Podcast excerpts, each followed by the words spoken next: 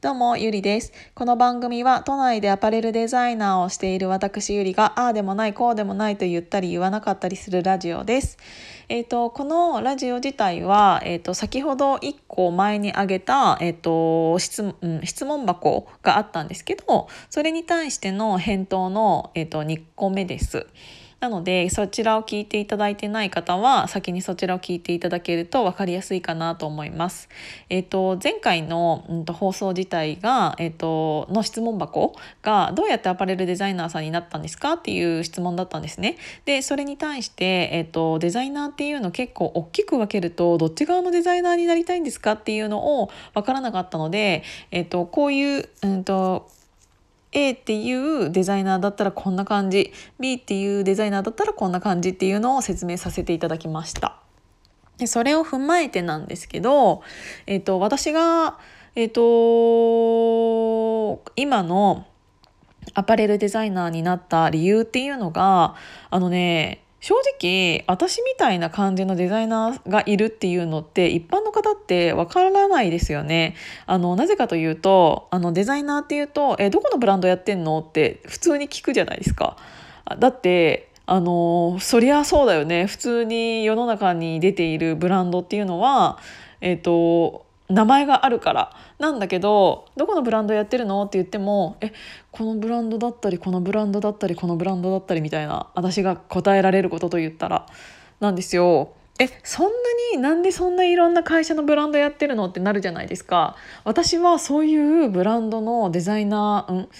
えっと、商社にもデザイナーがいるっていうの必要とされているっていうのをその時知らなかったんですよね。で多分今でも一般の方はそういうデザイナーさんがいるっていうのを知らないと思うんですよ。えっと、自分が、えっと、普通によ、えー洋服買いに行ってそこのブランドにはそこのデザイナーさんがいてそのデザイナーさんが直接そのまま洋服作ってるんだろうなって思うじゃないですか。でもそうじゃないっていうのが結構大きかったんですよね。で私がなんでこういう世界に入ったかというと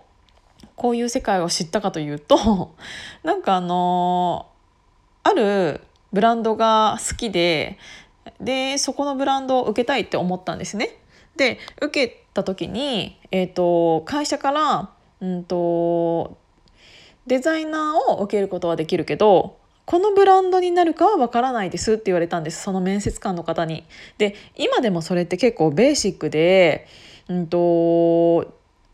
自分のえ一つの会社の中にいろんなブランドってあるじゃないですか。でそのブランドで ABCDE っていうブランドがあったら A はすごく可愛い系のブランド B はすごいかっこいい感じ C はメンズとかなんかあの全然違うカテゴリーでいろんなブランドがあると思うんですけどそれを選べないって言われたんですよ。で私は A のブランドが好きなのにもしかしたら B とか C に配属されてしまうかもしれないっていうのを考えたらえそれってデザイナーになる意味ありますか？かって私思ったんですよね。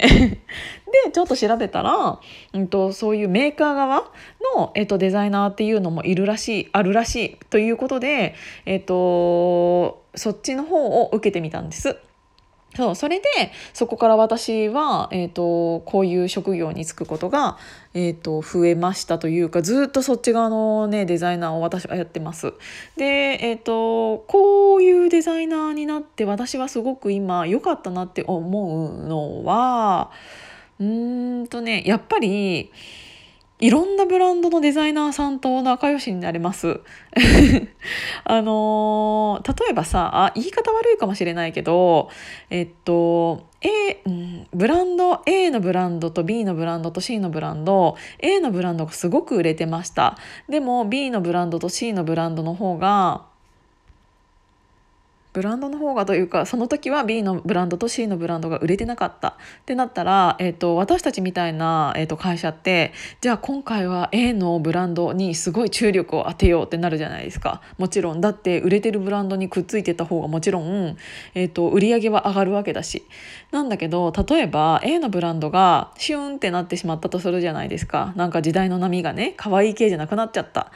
ってなったら今度は B のブランドがピュンってなんか上がるとするじゃないですか売り上げが。ってなったら今回はあ今回はじゃないそしたらじゃあ私たちは B のブランドに注力しようってなるわけですよ。だってやっぱり、えーと、営業は売りたいわけだから一つの形で100枚オーダー来るのと1,000枚来るのと1万枚オーダー来るの全然違うんだからそれは1万枚の方を取るよねっていうお話なんですけどっていうように、えーと、私たちみたいな会社っていうのは、えーと売れているブランドだったりを選べちゃうっていうのがあるかもしれない。うん、だからうーんすごく本当に言い方悪いかもしれないけど売れてるところに乗り換えようと思えば乗り換えられるんですよね。っていうのがあるから例えばえっ、ー、とうん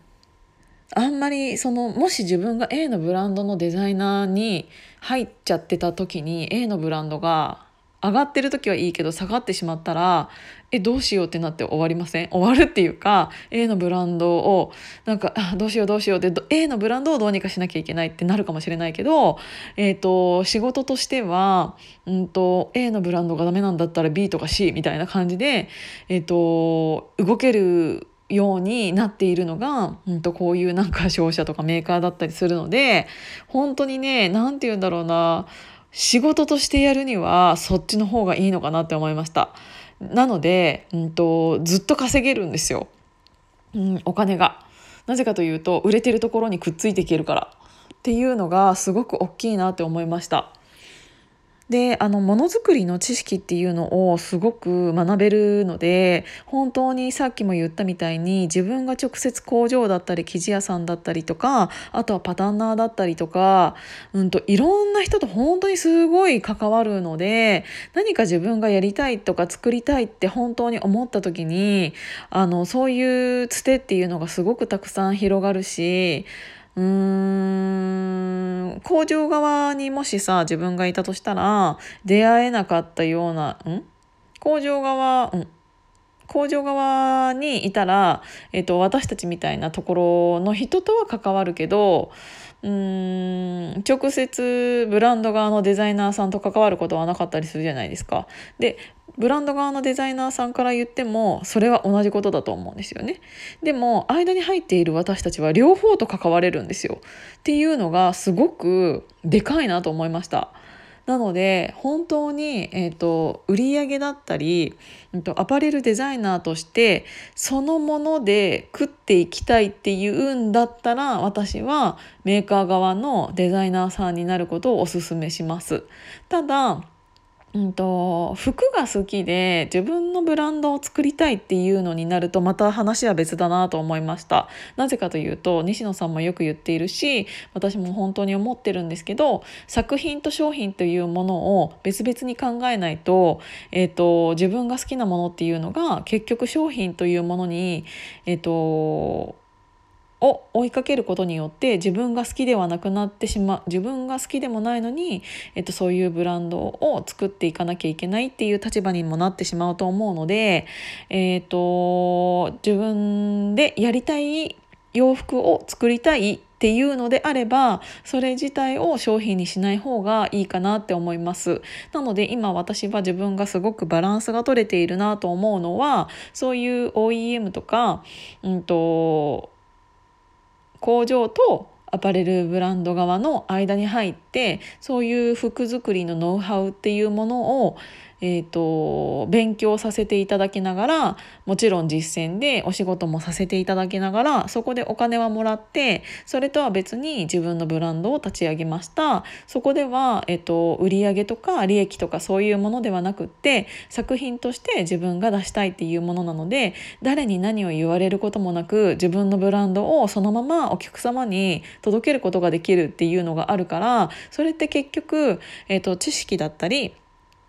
お金だったりそういうものがないと,、えーと、作れなかったりするじゃないですか。なので、えっと、自分は今あのこの立ち位置だったからそういうことができてるのかなっていうのを、えっと、すごく思ってます。なのでちょっとすごくその質問箱の 中から、えっと、長くなってに二部作になってしまったんですけどどどういうデザイナーになりたいかによって勉強することとか自分の進む方向性って結構変わるっていうのを私はお話しさせていただきました。なのでどうだったかなと思ってもしこれを聞いてまた何か質問があればいつでもお答えしますのでおっしゃっていただければなと思います。質問していただいてありがとうございました。じゃあまたね